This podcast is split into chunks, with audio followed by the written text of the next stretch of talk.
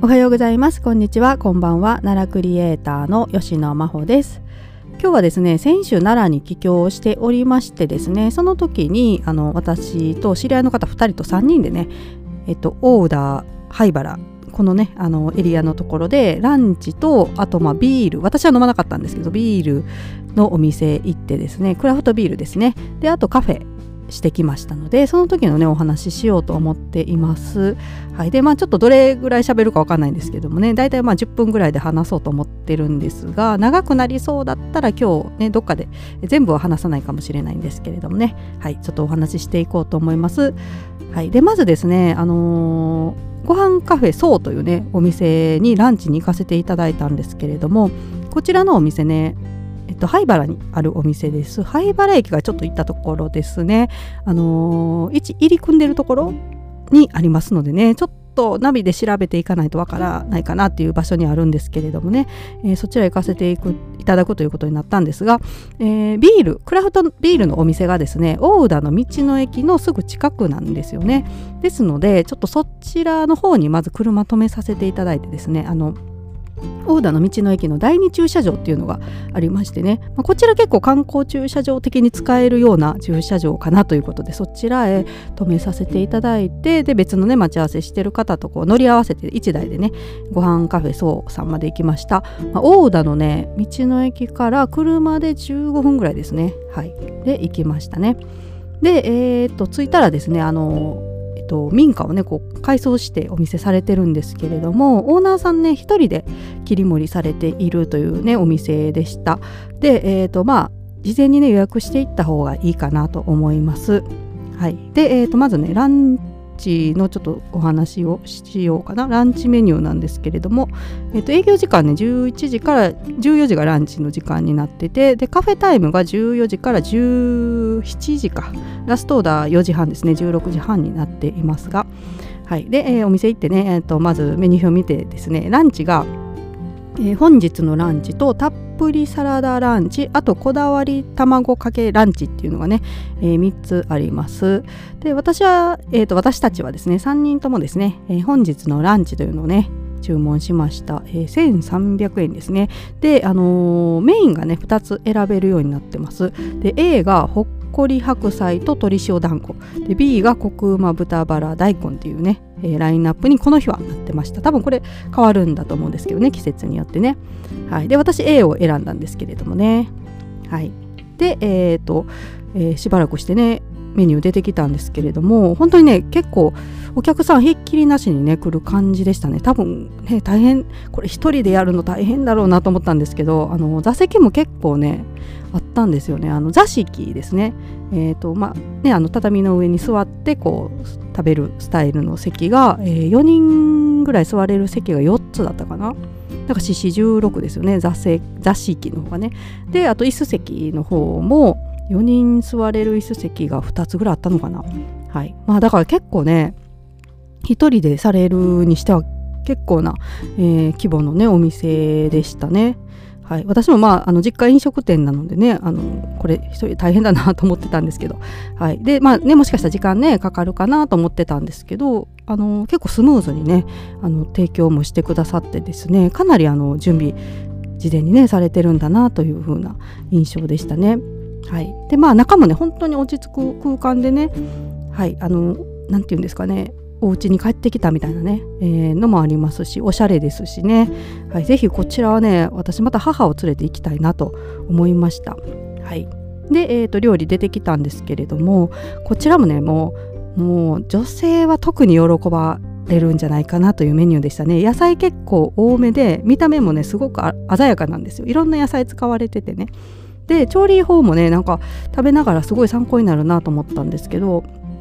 おおって思ったのがあの菊芋ですね。これ菊芋ってねよく飛鳥の道の駅とか売ってたりして私もねあの菊芋っていうのがあるんだっていう見るんですけどなんか菊芋のお茶だったかな？それがすごいなんか体にいいとか言って一時流行ってたと思うんですけど、はい、あとまあ菊芋ってチップス？薄くスライスしてなんか素揚げしてチップスにするみたいなね、そういうのは見たことあるんですけどこれどうやって調理して食べるのかなとずっと思ってたんですけど、まあ、こちらのお店ではですね、まあ、皮付きのままねちょっと大きめに切ってそれをこれは素揚げとかしてたのかな？ちょっとね甘辛く味をつけてありました。はい。これすっごい美味しかったです。あの皮がねあのなんていうんですかしっかり食感があってきんぴらごぼうみたいな感じなんですよね。シャキシャキしてる感じでね。で中のお芋さんというかはい美味しいですしあこういう風にして調理すればいいんだなとかちょっと思いながらね食べてたんですけど。あとあのかぶですね。かぶも美味しかったですね。あのちょっと焼いてあるのかな。焼き目ついてるかぶだったんですけどその焼くことによってちょっと甘みがね野菜の甘みがすっごいしっかりしててはい美味しかったです。他にもねサラダとかねあったりえっといろいろとねなんかこう副菜があってご飯とお味噌汁がついててでメインのねさっきの、えー、鶏塩団子の、えー、白菜と鶏塩団子か。はい。があったんですけどこれもねものすごく美味しかったですね。ちょっとね柚子が入ってるんですよ。だからすごいね上品なお上品なお味というかね、はい、アクセントになっててね美味しかったです。なんか器とかもね全部綺麗なんですよ。ちょっとこれ写真載せとこうかな。このお料理のね写真載せれたら載せとこうと思うんですけれどもちょっと別の写真になってたらすみません。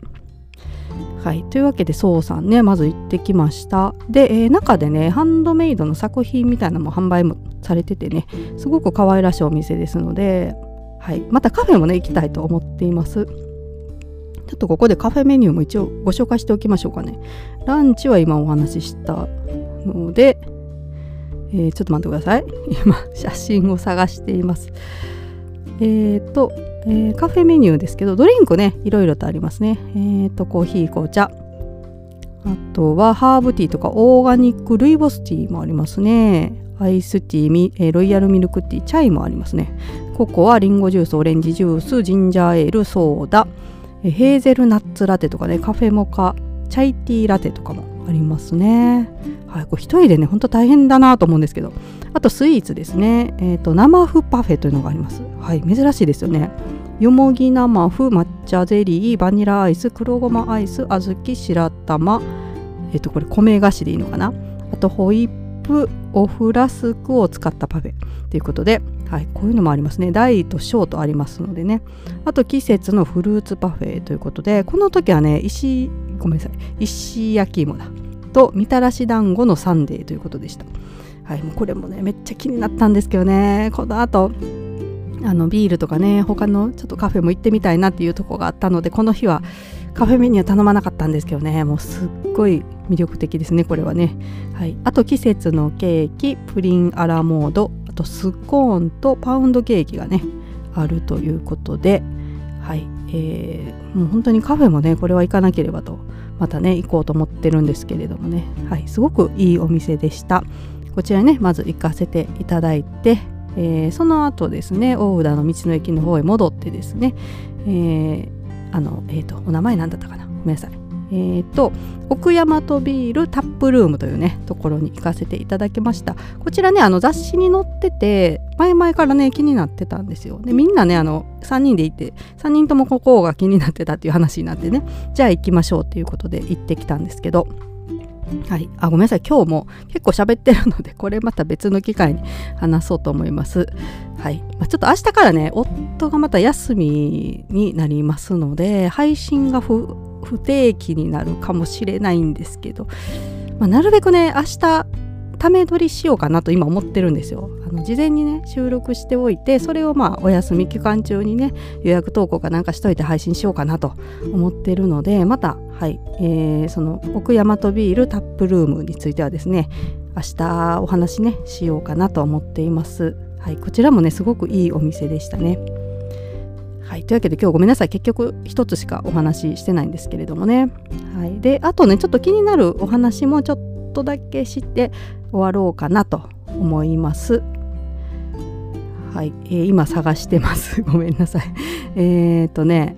これ私がやってるね奈良奈良県の魅力発掘っていうコミュニティ内で教えていただいたものなんですけれども、えー、来年の2月18日日曜日ですね、えー、宇田ソムリエ検定というのがねあるみたいでこれ2回目みたいですね。私だから知らなかったんですよね。1回目やってるのね。はい、結構ね奈良県、えーと、奈良といえばね奈良ソムリエ検定ありますけどあのいろんな市町村でそれぞれね、検定されてるんですよ。あの昨日じゃない昨日か。昨日紹介した飛鳥のね検定もありますしあと柏とかもやってたと思うんですよね。だから結構ねいろんなところでやられてるんですね。で宇田もされてるということでこちらまああの教科書とかはないみたいなんですよね。だからあのホームページを見ながらね、えー、宇田市のホームページのこ、えー、情報を見て勉強するという感じみたいなんですけれども。